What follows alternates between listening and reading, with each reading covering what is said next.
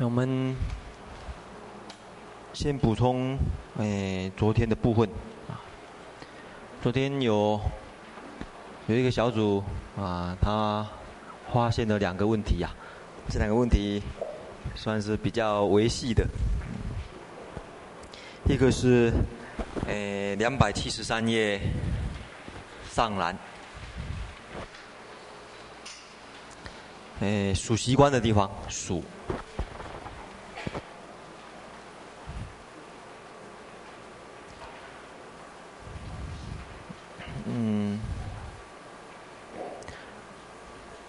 谈数啊，昨天有说过了哈，一心念入席，然后入席自尽，数一啊。因为数息观在诶各个传统所教的数的方法有一点不同啊。像他这个方法呢是数进算一啊，然后出再算二。他有的呢是进。出合为一息，就算一啊。所以看这个老师对这个学生的啊根基的状况的运用，有的认为说你进出数一一的话太长，所以进一然后出呢算二。有的是合起来的啊，或有的是叫你光数进不数出，有。这个种种的这个方便在运用啊，甚而有的禅师还叫你倒数啊，一从一数到十呢，有倒倒数过来，从十啊数数数数到一的也有。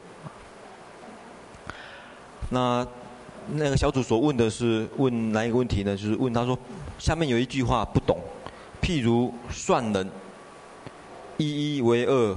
二二为四，三三为九，这个就是变成好像是九九乘法啦，这个用乘的，啊，四四就十六啊，五五二十五，呃，到这个到底是什么意思啊？哎，今天是轮到啊慧月师那一组了，慧月师那一组是什么意思？晓得吗？啊，上一组的部分啊，上一组部分的，会成师那一组是什么意思？啊，啊，啊，问，呃，问华族，华族在马来西亚教数学，这是什么意思啊？啊，啊，请坐。呃，我。我昨天回去想一想啊，倒是他们帮我提醒了几个啊，那个几点有趣的问题。第一个，这边所教的好像没有教数到十，而教数到九而已啊，没有提到说数到十啊，啊，就提到数到九啊，好像数到九又从头又从一开始，所以算一到九，一到九啊，这是一点。第二点呢，他刚才那句话。可能，呃，有一种方便呢，就是说，一开始的时候，可能光数一、二、一二这样子啊，一，然后呢，久了久之，久而久之呢，稍微可以的时候呢，再改成从一呢，呃，可以数到二，再数到三，一二三，一二三，一二三啊，这个是渐次渐次。再来这个呃那个数到三以后呢，三三三个三的话就可以变成九了，啊，呃用二的话，你数两次二的话变成四，啊两次一的话又变成二，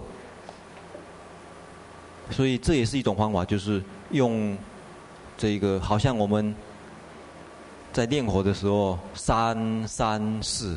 三三四这样子一种方法也是有用啊，也有可能是这样子，就是数字的一个啊分段来应用啊。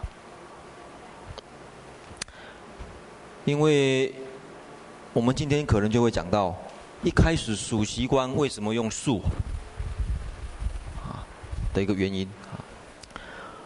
我们说，我们的心安住在某一个对象啊，这个对象用佛教的术语呢叫所缘，安住在一个对象啊，所以心的话就是人缘呐、能够被攀缘的，能够想的一个所想的。所以，这个就是尽了。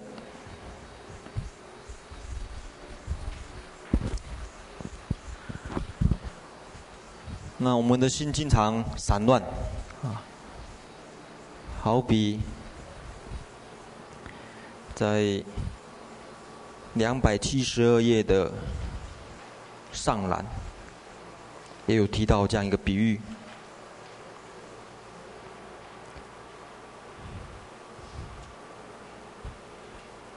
他用一个比喻说，我们的心时常乱跑啊，外念诸缘，摄念令还，常念观心，心出自持。啊，这段大家看到了吗？找到了吗？第十五行，啊，两百七十二页上栏第十五行啊，他的意思就是说，我们心常常往外跑，你要常常制服它。然后呢，这个心呢被你制服，它疲劳了，它自动就会住念所缘，啊，住念在这个所缘，啊，它舍外所住，就可以不会往外跑，而锁住那边，啊，所以这一点很有意思啊，啊，大家心老是往外跑，往外跑，结果你抓它抓它，结果呢不是。那个妄心疲劳是你自己疲劳了，不想做，所以两个人在比赛这个耐力啊，看看哪一个疲劳。结果你有耐力的话，他疲劳了，他就就是啊，老是被抓回来，算了算了，还是乖乖的在家好了啊。我看到这一行呢，想到说，嗯，这个在比赛耐力的话呢，要坚持到最后啊，坚持到最后的话，他疲劳了，然后他算了，他就安住在那啊。他下下面一个比喻。好比猕猴被系住在柱，被绑在这个柱啊，被绑在柱的时候，他首先很不习惯，因为野猴子啊，老是要要挣脱挣脱，挣脱挣，因为被绑住啊，被绑在这个柱子啊，啊，那急乃住席，他跑来跑去，一直想挣脱，挣脱挣脱到精疲力竭，算了，就停住了，啊，就乖乖的，啊，安分守己的人呢。这停留在一个地方，所以他有一个比喻，他说所缘，这所缘好比柱子一样，啊，对象好比柱子。那我们用这个念头念呢，好比这个绳索，啊，念好比绳索。那我们这个心呢，好比猴子了，猕猴好比猕猴。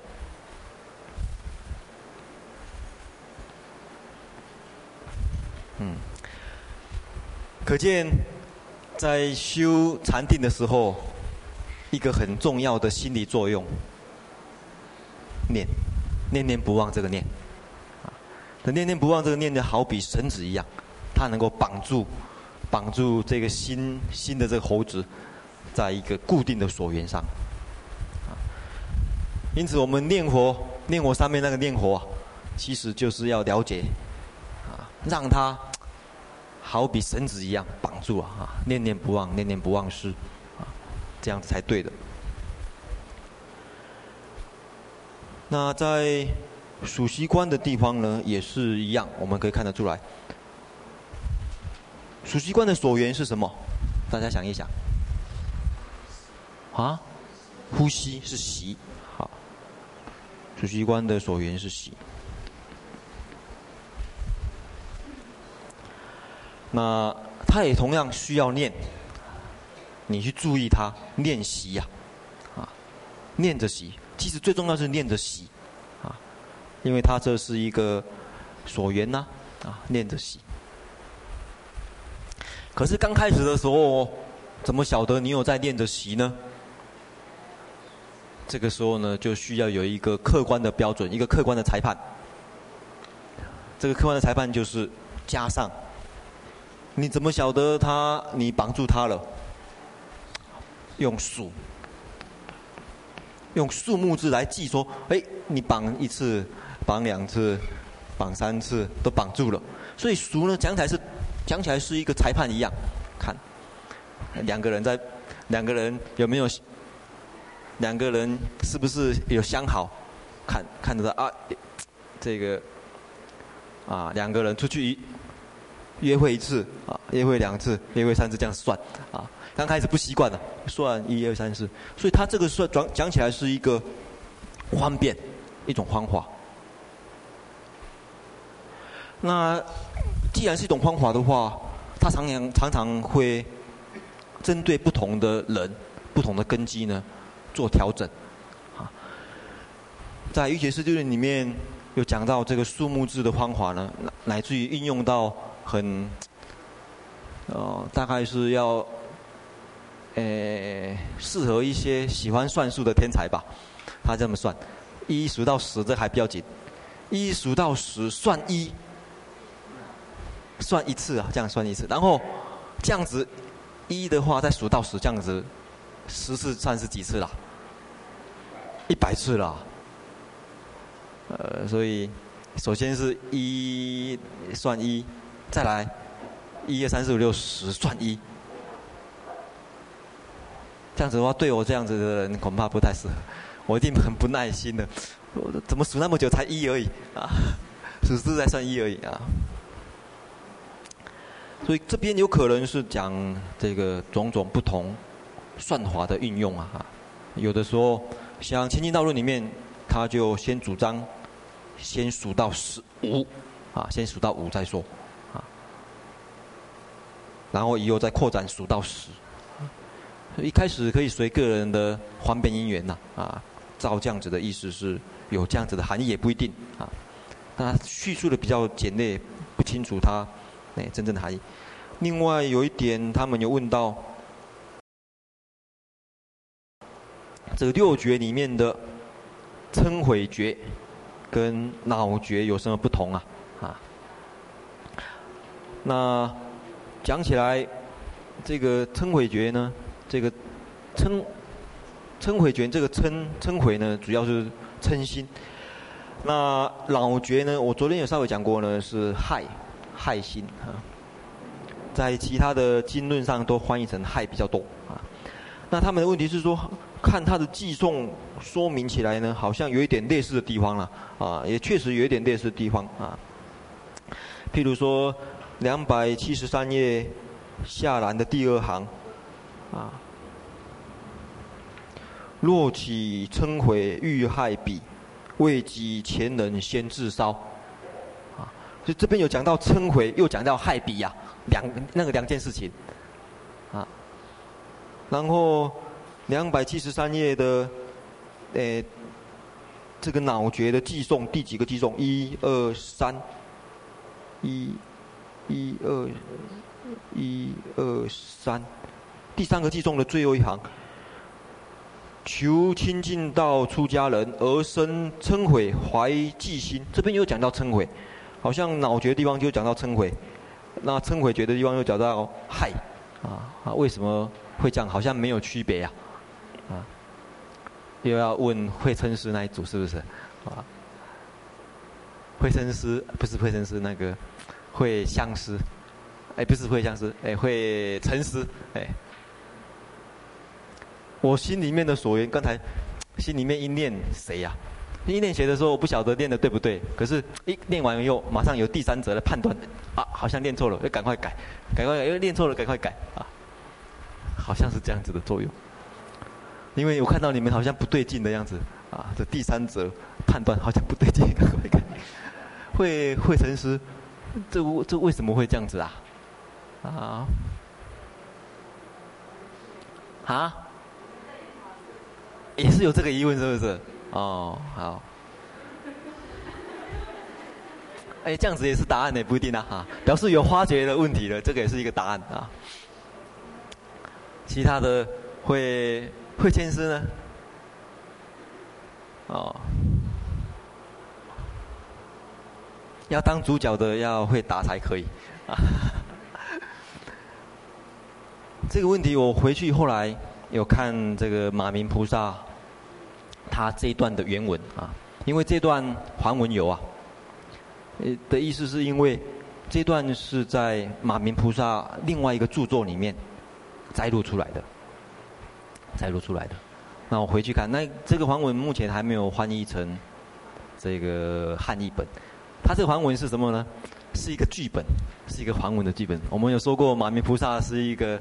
文学家啊，他也是一个这个很很有感化力的一个说法说法的这个法师啊，他本身又是一个文学家，所以他写了一个剧本。这个剧本很有名的一个故事改编的，就从释迦牟尼有弟子，大家晓得有一个叫做难陀，孙陀罗难陀，孙陀罗难陀，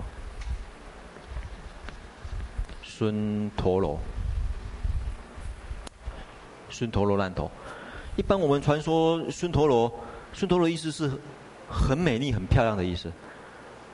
那好像他的太太，我们记得我在经论上看到，认为这是用他太太的这个诶原因呢，用呃用他太太原因呢而命名为他叫孙陀罗烂陀，因为他太太当时是印度有名的美人呐、啊，他也是释迦牟尼佛的堂兄弟啊，堂兄弟之一。那后来释迦族很多跟着佛出家，那他也随缘跟着出家了啊。大家有看过佛陀哎佛典故事那个卡通啊？啊，很多释迦族跟着那个长老就随缘出家。他随缘出家的时候，他太太呃在这个阁楼上啊跟他招手，跟他说再见，说早点回来哦，早点回来。啊。那他这个虽然出家修行的，老是还是念念不忘啊，他的美丽的太太。所以佛呢就想度化他啊，就有一次带他说：“我们出去散散心好了。”啊，走到郊外看到一只老母猴啊，母猴已经很丑了，又是老啊，他就跟他讲说：“你的太太比这个老母猴谁漂亮啊？”他就很生气，这简直是侮辱我太太啊！我太太怎么可以跟老母猴比呀？啊，啊，那佛就笑一笑，我就带他到天上去，带带他到天上去，带到天上去，我看到很多很多的天女，哦，他看呆了，为什么？这个他我就问他说：“你太太跟这个天女比怎么样？”他说：“我我我太太不能比，我太太比起来跟老母猴一样。”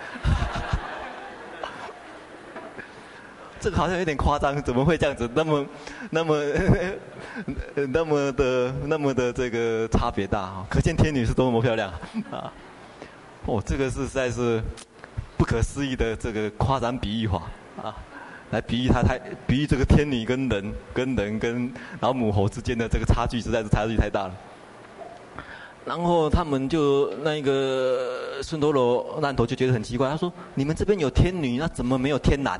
不是意思就是说没有没有主人呐、整个皇宫里面都通通通通都是天女，没有那一个主人。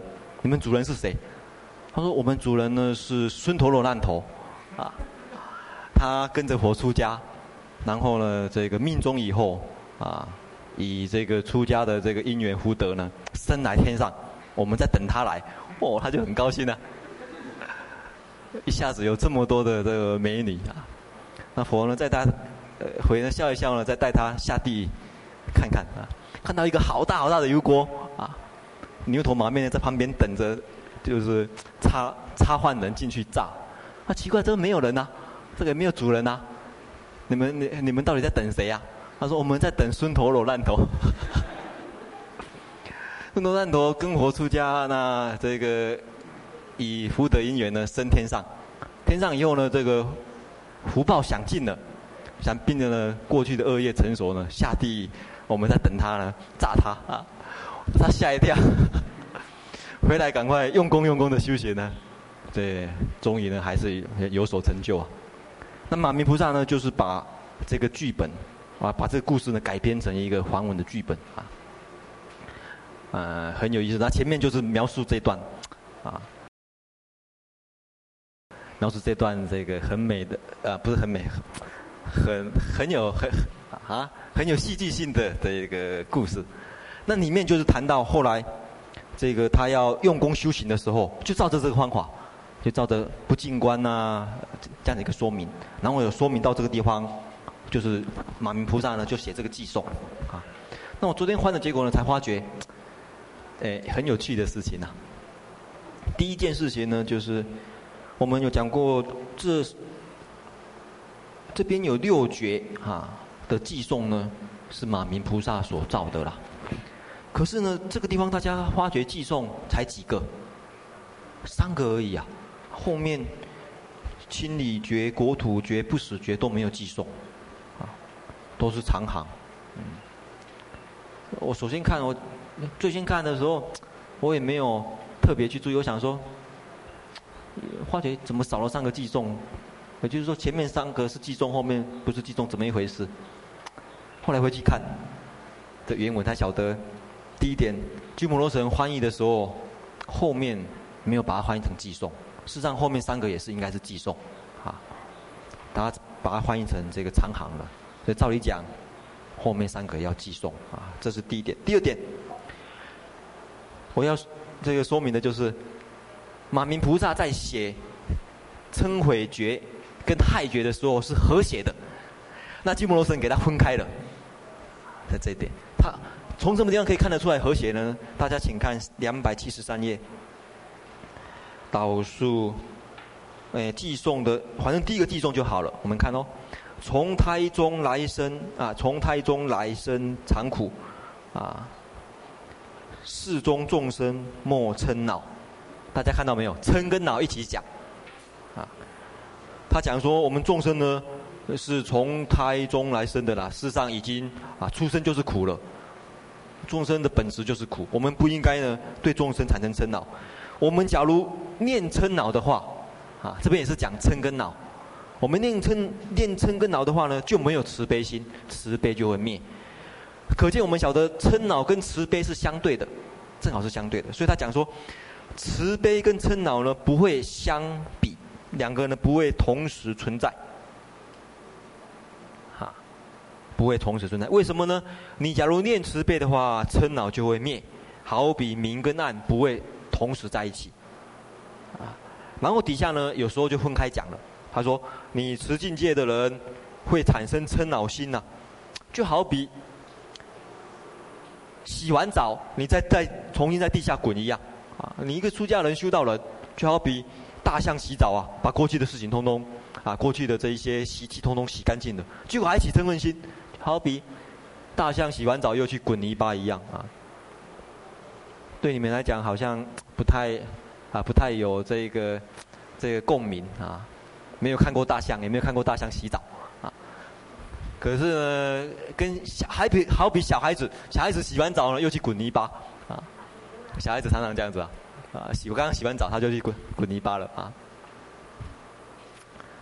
这个心啊，有人跪下啊，请请请，我们诶。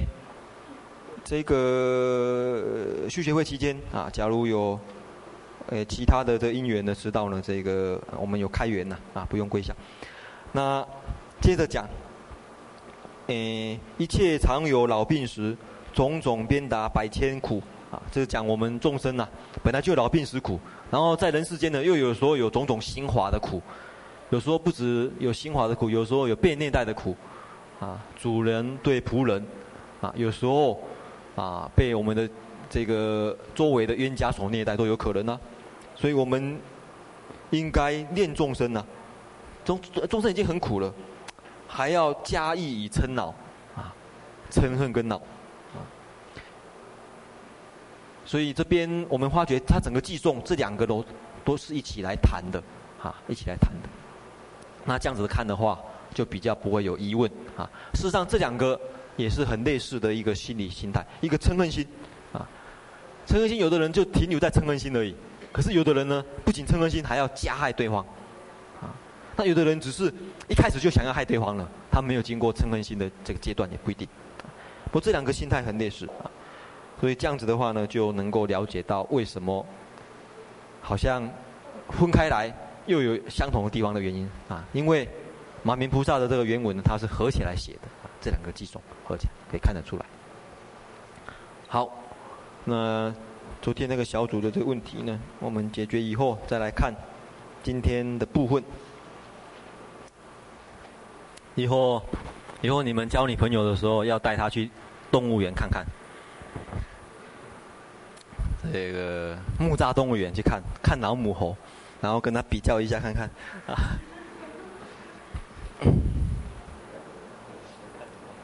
啊？啊？问他看什么？啊、呃，女生的话去带她去看老公猴，啊。哎，今天是从属啊这个第二门啊属第一门呢，今天要讲水的地方。两百七十五上栏，两百七十五页上栏，第六行啊，已经得到属法，你数呢已经很纯熟了，啊都不会乱了，这表示你已得属法，已得属法以后，当行随法。这个随的时候呢，就不用数。他讲日习自尽，当随莫数一，随就好啊，不用数了。原因为什么呢？因为这个数本来是一个方便呐，它是一个来了解你是不是有念在心。所以当你已经很纯熟了，这个就就变成多余了，啊，反而是一种负担，心理负担，啊，不用了，去除。所以，因为你要使心里面。啊，越集中的话，一些多余的东西一定要排除。所以它本来是一种方便，等到它已经达成它的效果的时候，你还执着它，那反而是一种负担呐。啊，像你们在学学运动的时候呢，呃，有时候也常常有这个经验，在学学骑脚踏车，刚开始的时候，分解动作啊，首先一。啊，一啊，这个啊，可能，可能你们没有经验，你们学到这是这么习的。只要在军中的话，很多动作都教的时候都要分解动作学啊。比如说要，嗯呃，这个拿着枪要卧倒的时候，他一收枪，然后我忘记了，然后二这样，然后三，然后手往前这样，然后四这样子，然后五，他一步一步教啊，因为这样才能够教出这个标准的动作，不，因为。你不要以为卧倒持枪卧倒那么简单了，你卧看看，不，你持枪卧倒常常就有的下去的时候枪杆先插地，然后有头先着地，有的是这个很难背的啊，啊，所以这个在在呃那部队里面教一定是分解动作，一二三四一定照那个动作，因为这样子才能够有办法标准化，而且这个军队那么多人参差不齐啊，你没有用个标准化一二三四来教，诶。也不容易教得很整齐，而且每一个教官或许会产生不一样的教法，也不一定，所以他都有分解动作，啊，这样子很纯熟以后，多练习东西，练习到很纯熟的时候，真正上上场，卧倒一，三，这样子就非常的这个不自然的哈，那时候变成反而是一种障碍，本来是一个很好的一个。啊，学习的过程就反而变成障碍。你们骑脚踏车也是一样，刚开始的时候，人家教你一，首先握这样的，二踏上去，然后三就一直切切切切，然后四的话呢，等到它很稳定的时候呢，就夸五夸，然后上去做，然后六怎样？大概是这么学的啊。可是你们骑得很纯熟的时候，有没有在讲一在骑脚踏车的时候，一、二，就变成一种负担的。呃，还叫你这样子做的话，你就反而是一种。啊，多余的事情了，那可是退步的时候，出状况的时候，这个时候呢，有时候要从头复习一下基本动作，再从头再什么地方出问题的啊？怎么老是骑不上去，还是怎样？老是骑的哪个地方出问题的啊？再检讨一下，再重新复习一下基本动作呢？这个有时候是啊必要的。随随随，哎，随着退步了。这个时候重新又要回到数来，重新再复习一下。那这边水呢有一个比喻啊，啊，他用负债人，你欠人家的钱，所以这个时候呼吸好比是一个负债人一样，那你这个念呢好比是债主，就跟着他啊，债主他跟到什么地方去就走到什么地方去啊，所以水的时候呢就比喻。你能够绵绵不断的跟着这个息了哈。那这边有一个说明，他说，这个时候呢，怎么晓得呼吸的是进还是出啊？啊，那这边有提到，你这个出息的时候呢，你在鼻端呢会感感受到是软的，啊，入息的时候呢，感受到是冷的，啊，以这个触觉呢可以察觉出来。那随随的滑，你心随着这个呼吸出入，心随着呼吸出入。刚才数的话已经去除掉，啊，已经去除掉这个，诶，多余的这个方便以后，随的话久了久之，久而久之，也应该安定下来了。心安定下来以后，随喜也不要，因为这个时候心已经止了。就好比那个猴子一样，他已经不动了，觉得不喜欢动了啊。到达止的程度啊，所以他这边有说明了止止滑的时候啊，在两百七十五页导数第二行这里，他说何以故？为什么要止呢？因为断诸失觉呀，啊，因为随还是一种啊注意作用啊，这些注意作用也不要了啊，断诸断诸失觉，断断诸种种的这个思维作用。为什么这个时候心不散？熟或者随的时候心不定，要用熟或者随的时候呢是心不定。可是你心呢，假如有太多的这个多余的这个事情的话呢，那不容易这个心闲少事啊。那所以你止的话能够使心闲少事，所以有办比还比较容易住一处。这个时候就好比守门人，守门人就好了，守在这门口。看呼吸的出跟入而已，所以这个时候呢，更啊更悠闲的，数的时候啊，还要注意它，还要用计数器一啊二，这个两三个动作太多了。随的时候呢，计数不要了，就跟着他就好了，跟着他就好了。止的时候呢，更悠闲的，他站在门口等他就好了，出出。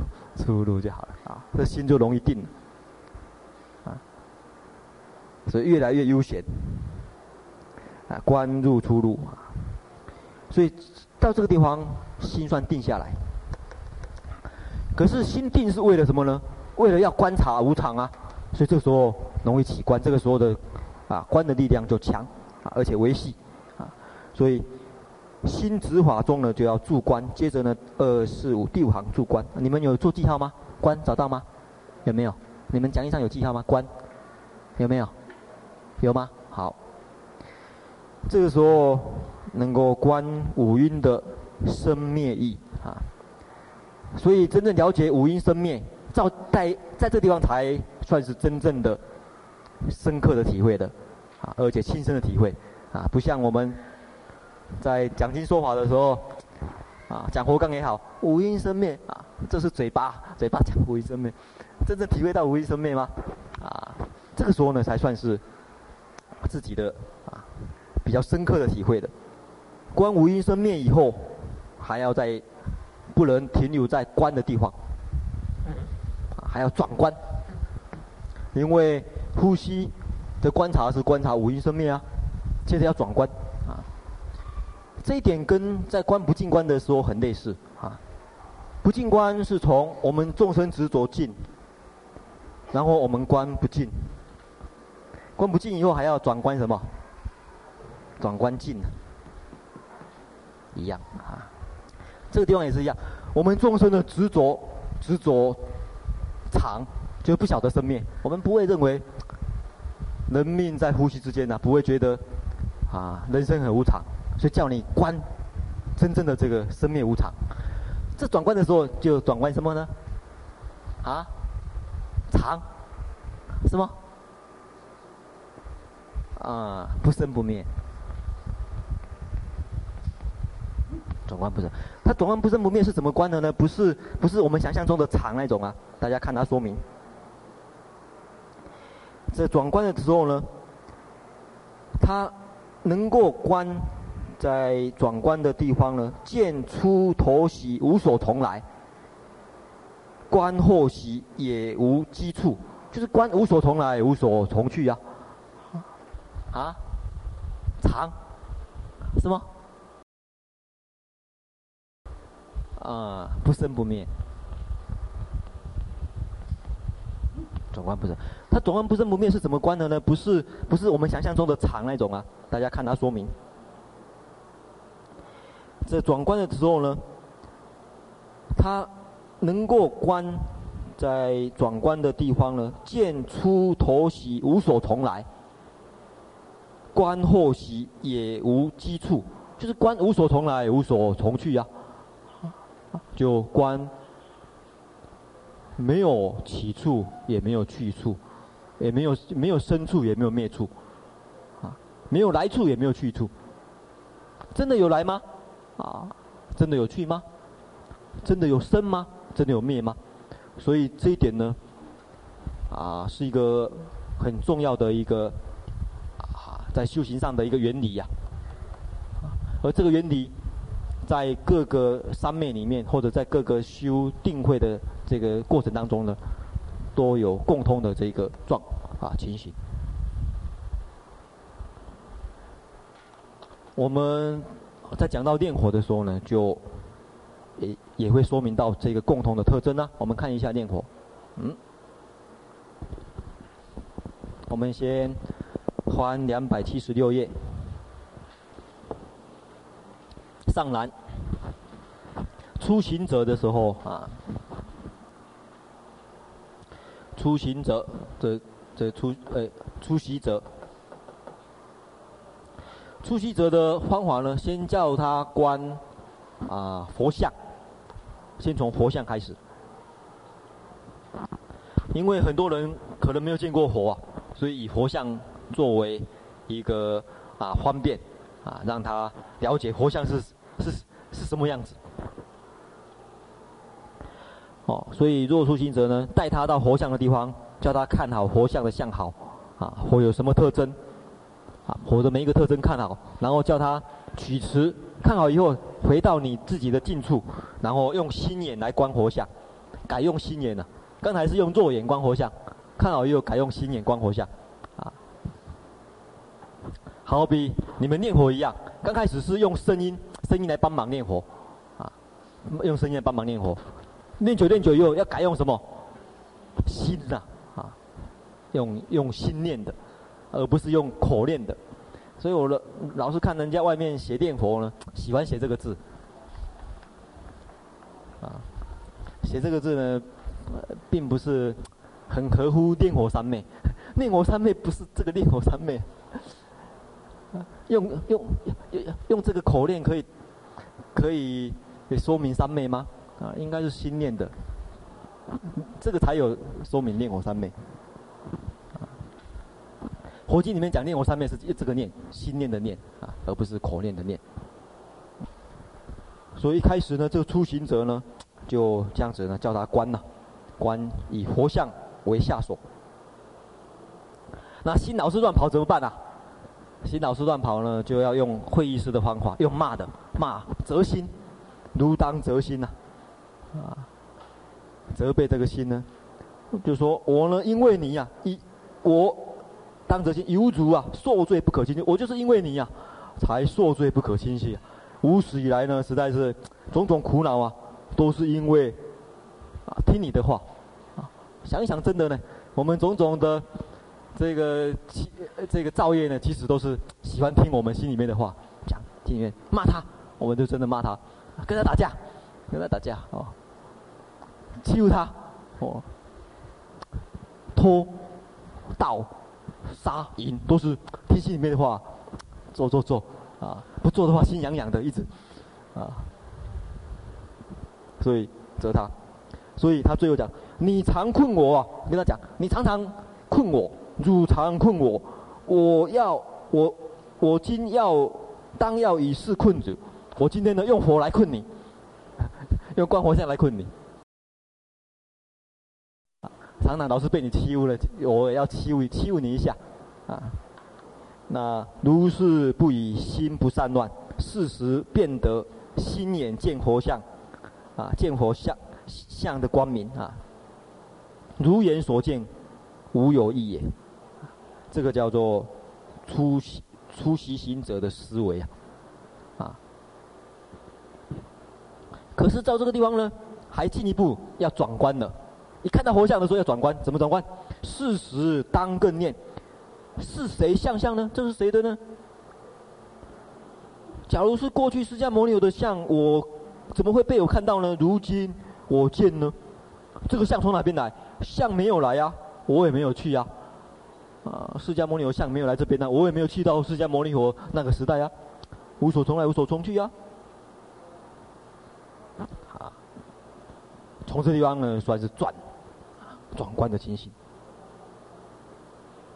大家有空看《般舟三昧经》，《般舟三昧经》里面也提到很类似的啊，见得佛像以后，观心观这个所见到的，哎，这个像怎么会从哪边生的呢？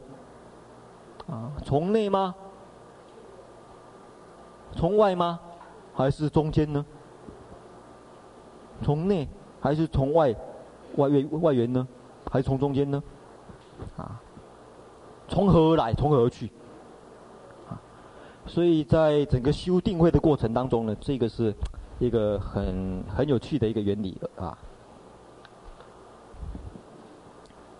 讲到我们昨天有另外一个小组，在我参加的时候，有一位同学问到一个问题啊，这问题也是蛮蛮共通的一个啊，大家的心里面的这个。问题，他觉得他学佛也二十几年了，那觉得他看到什么经，听到什么话，真正要用上去的时候，总是觉得用不上力啊。好像有时候暂时有效啊，有烦恼的时候，赶快用这个经上所教的方法，法师所教的方法，好像暂时有效，可是呢，常常又。绕回原地，啊，老是在又重回这个原来的这个地方，啊，甚而言之更退步。哦，觉得经上所说的好像还是理论理想而已啊，实际还是实际，烦恼重重还是一样，实在是挫折感很大。啊，提出这个问题，我们在那个小组在讨论了。那我们呢，大家都有发表意见，啊，最后呢。这个，因为我也参加，我也总是要发表一下意见呐、我的经验啊。我的经验是这样子的，其实，呃，在我这个学佛过程当中，这个阶段呢也是有经过，哇，蛮蛮类似的。学是学很多，听的听很多，可是真正用的能够用出多少啊？啊，自己实在是很有挫折感。眼高手低啊！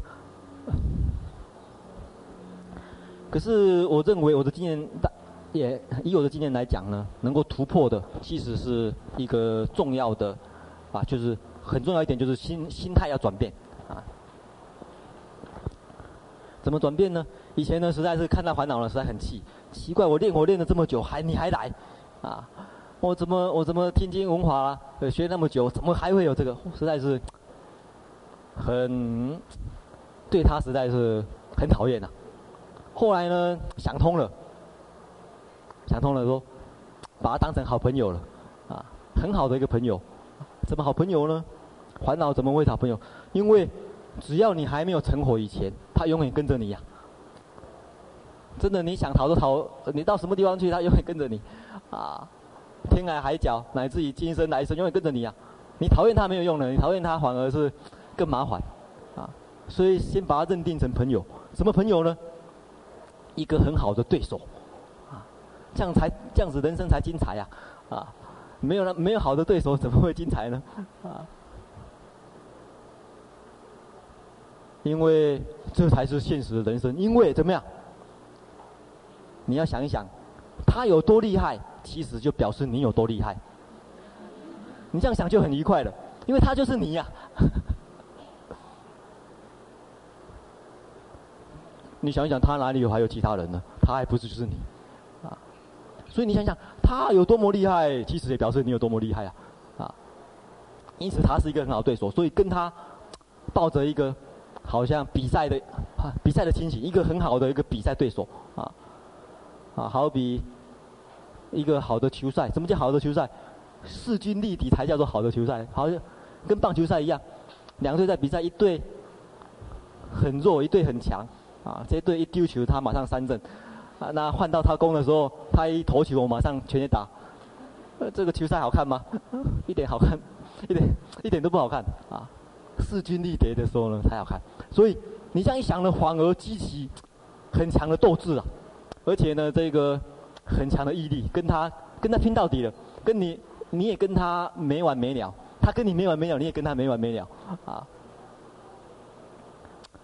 而且呢，这个心里面有时候很愉快啊，有时候还不想杀死他，嗯，因为看到这么强的力量呢，能够好好用，不是很好吗？活捉，下令活捉，啊，就好比这个我，呃，看看到的那个《国语日报》那呃那天报长山赵子龙，长山赵子龙很很勇敢啊，这个要救阿斗呢，这个不舍生命救阿斗，这个时候曹操一看到这么这么猛的勇将啊。没有收归我的这个座下呢，实在是太可惜了。下令活捉，不准杀死，也是一样啊。有时候看到这么猛的这个烦恼呢，下令活捉他，因为他假如能够降服我的话呢，用他来杀别的环脑，会很强。啊，所以这个时候心情呢，第一个很不一样。他跟你没完没了，你也跟他没完没了呢，他也觉得很好玩的啊。另外有一个心情呢，就比较，诶，不会那么的啊，这个不合乎现实。怎么讲呢？你就不会要求，啊，每次都要赢呐。因为在职业队的比赛，棒球赛里面，三胜三三次比赛只要两胜，大概就可以赢了，啊，三次里面胜两次就已经很不得了了啊，三次里面赢两次就不得了，乃至于两次里面赢一次也不错啊。你那时候心里面的调节呢，就比较舒服一点，啊，所以在对峙烦恼上面，当你对烦恼产生这样子的一个斗志、这样的看法的时候呢，你才是真正合乎整个啊修行道路上面的这个现实状况啊。我常常讲，有时候他很强的时候，我来挑战；你正好很弱的时候，有心有时候身心状况很不好的时候，这时候怎么办？挂出免战牌。就不理他，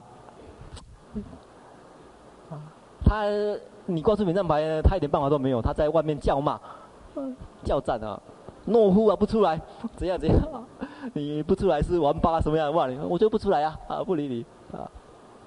可是等到我强的时候，他弱的时候，我就找他出来算账了。啊，我强的时候，我身心很强的时候，弱的时候找他出来算账。啊，他不出来，我还叫他出来，你这个是什么样子？我看看你。所以，呃，这种心态对我来讲是蛮、蛮、嗯、很有帮助的一种呃转变啊。也就是让我在外面虽然那么多年，还能够活到今天呐啊，这个虽然常常头破血流啊，这个啊，这个屡。人家是屡屡屡战屡败啊，我是屡败屡战，只要有只要有一口在，呃只呃只要有一口气在，还是跟他拼了啊，那我们回头呢，再看看，嗯，这个转关啊，最后进啊，最后一个步骤进。在经这边就有谈到十六十六行，这个十六行，座谈上面经所叙述的跟一般其他经论所叙述的呢，稍微有点不一样。第一个，啊，第一个它又增加一个入入席跟出席吧，我看看，啊，应该是入席跟出席都有，哎，对。啊，就这边啊，第二个在这里啊，他写在这里。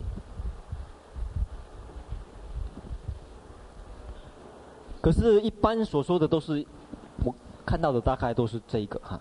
入席出席不讲了，直接讲第一第一个阶段呢，观察长跟短，然后这边觉了席啊片身的感觉，这边长跟短呢还比较这个，诶没有像觉了席能够片身这么维系啊。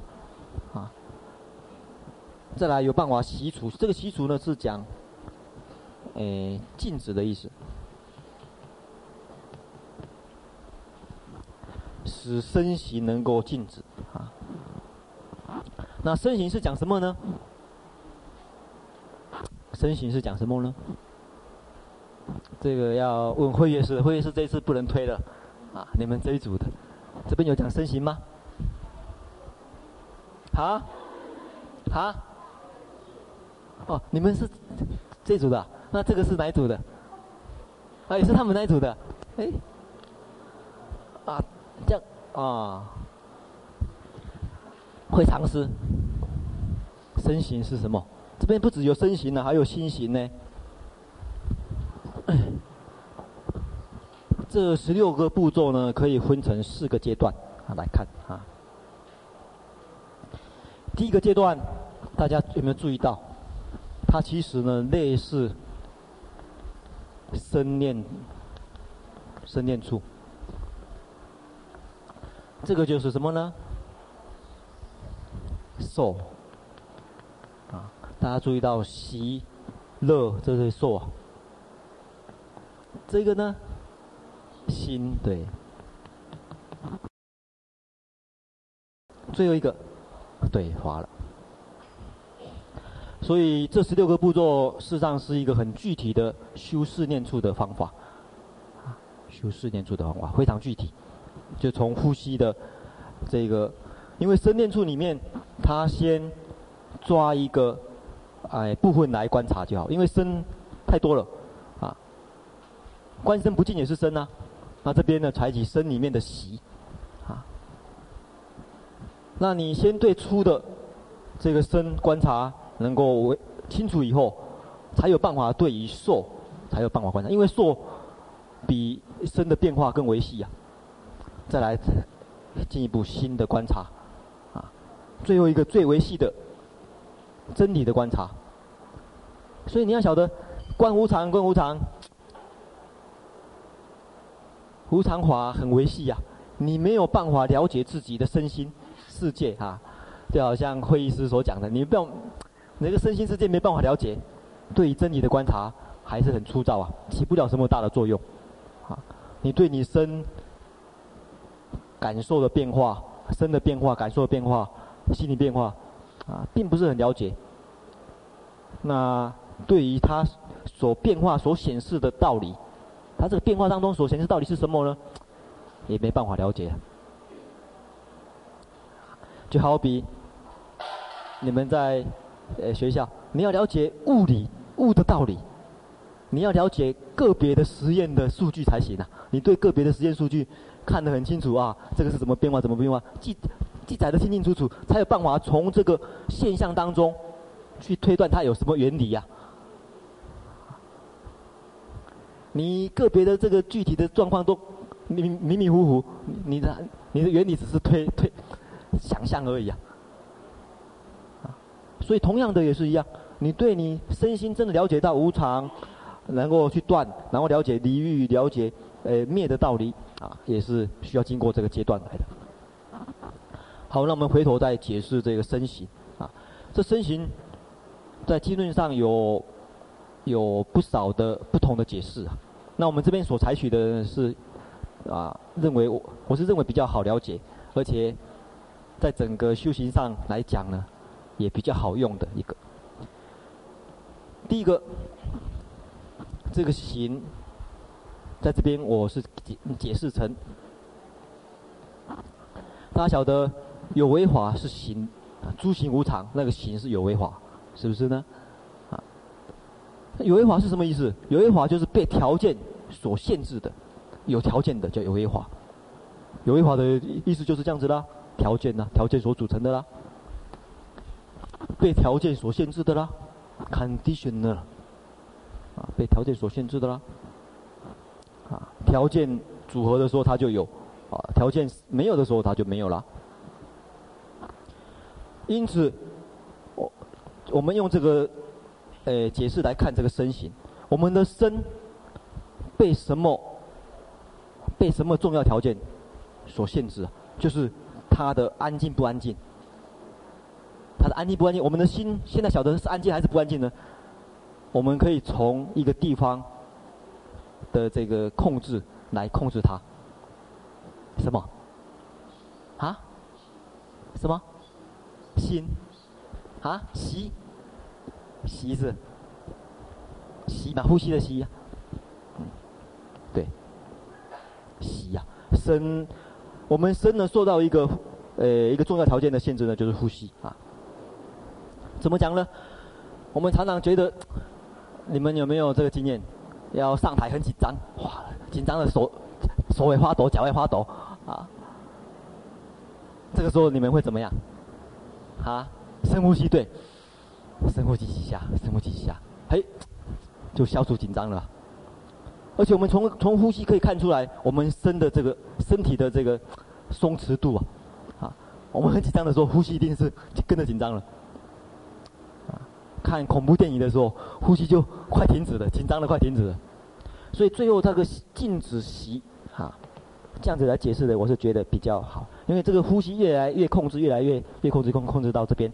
你看长短的了解，片身的了解，最后能够吸主，就是说，嘿，非常静止，使这个呼吸呢，很在一个很绵绵密密的状状态都能够了解。一样的，心的形是什么？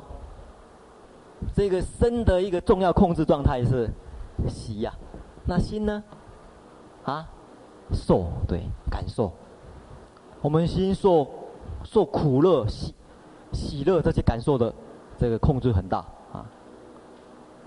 像大家坐在那边，假如觉得很痛苦的时候，心很痛苦的时候，啊，不，觉得搞，假如觉得很痛苦的时候，心一定不耐烦，怎么还不下课？明明打钟了啊，啊，时间到了啊，对呀，哎，啊，假如觉得很快乐的话。啊，像像在现在吃冰淇淋的话，就就不会打铃了。啊，呃，跟自己喜欢的人在一起，哇，时间怎么一下子就过去了？啊，很快乐的时时候啊，一下子过去了。这个话不投机呀，半半句多啊。酒逢知己千杯少，所以我们的心受。受这个感受影响很大，所以你有办法控制你的感受，控制你的情感变化，你的心呢就有办法这个调节下来，啊。